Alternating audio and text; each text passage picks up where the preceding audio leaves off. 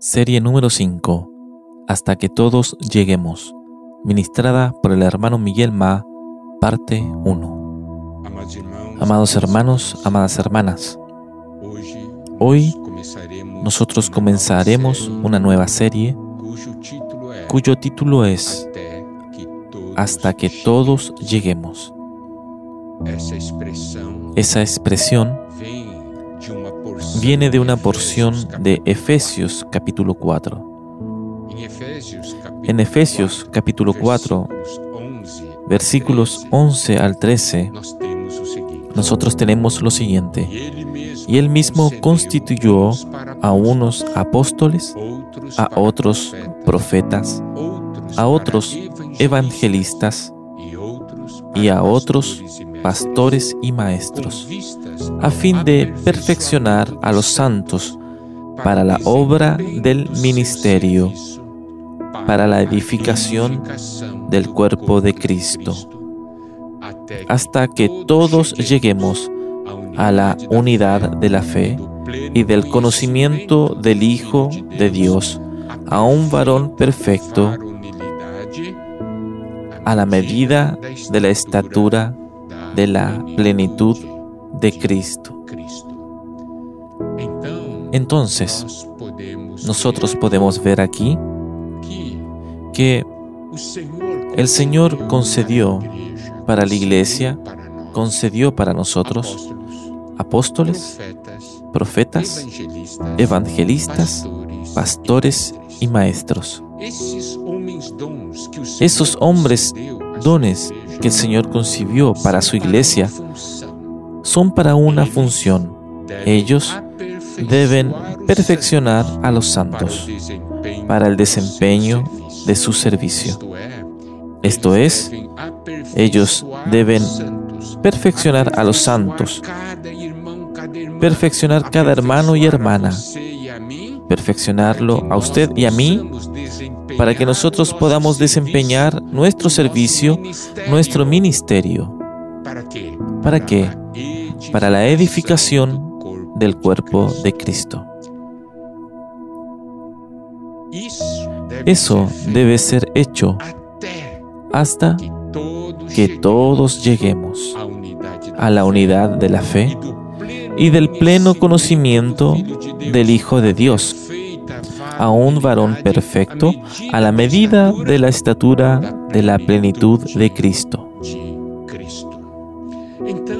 Entonces, en esa porción de Efesios 4, nosotros podemos percibir algo, que el Señor desea operar en nosotros, no solamente para que nosotros podamos crecer en individualmente, más para que nosotros seamos edificados como un cuerpo. Y nosotros necesitamos ser perfeccionados.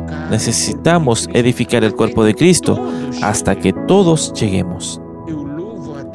Yo alabo a Dios por esa expresión, hasta que todos lleguemos, porque eso nos muestra primeramente que nosotros no estamos solos en este trabajo.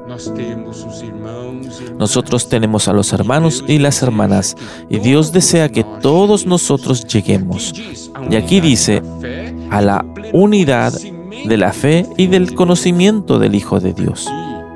Aquí la fe no se refiere al hecho de creer, más aquello en que nosotros creemos es objeto de nuestra creencia.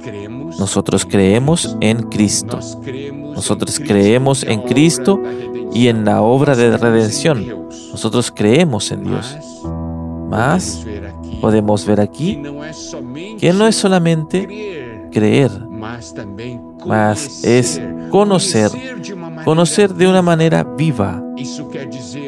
Eso quiere decir que a medida que nosotros vamos siendo perfeccionados y nosotros vamos desempeñando nuestro servicio para la edificación del cuerpo de Cristo, nosotros conoceremos más quién es Cristo, conoceremos más de su obra redentora y tendremos también más experiencias con el Señor. Usted sabe lo que es maravilloso, es que ese conocimiento de Cristo y esa experiencia de Cristo en nuestras vidas nos lleva a amar la unidad. ¿Por qué? Porque se torna una experiencia en común.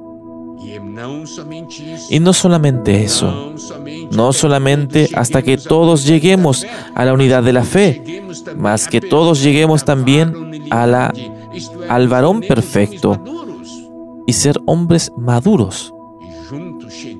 Y juntos lleguemos a la medida de la estatura de la plenitud de Cristo.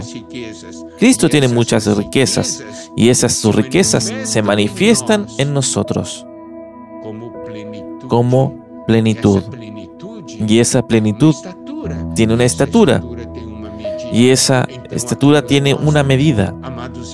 Entonces aquí nos muestra, amados hermanos y hermanas, que el Señor desea que todos nosotros crezcamos y la medida que nosotros vamos creciendo, nos vamos volviendo más uno, más, cada vez más edificados, porque conocemos más de Cristo y su obra, porque nuestras experiencias en Cristo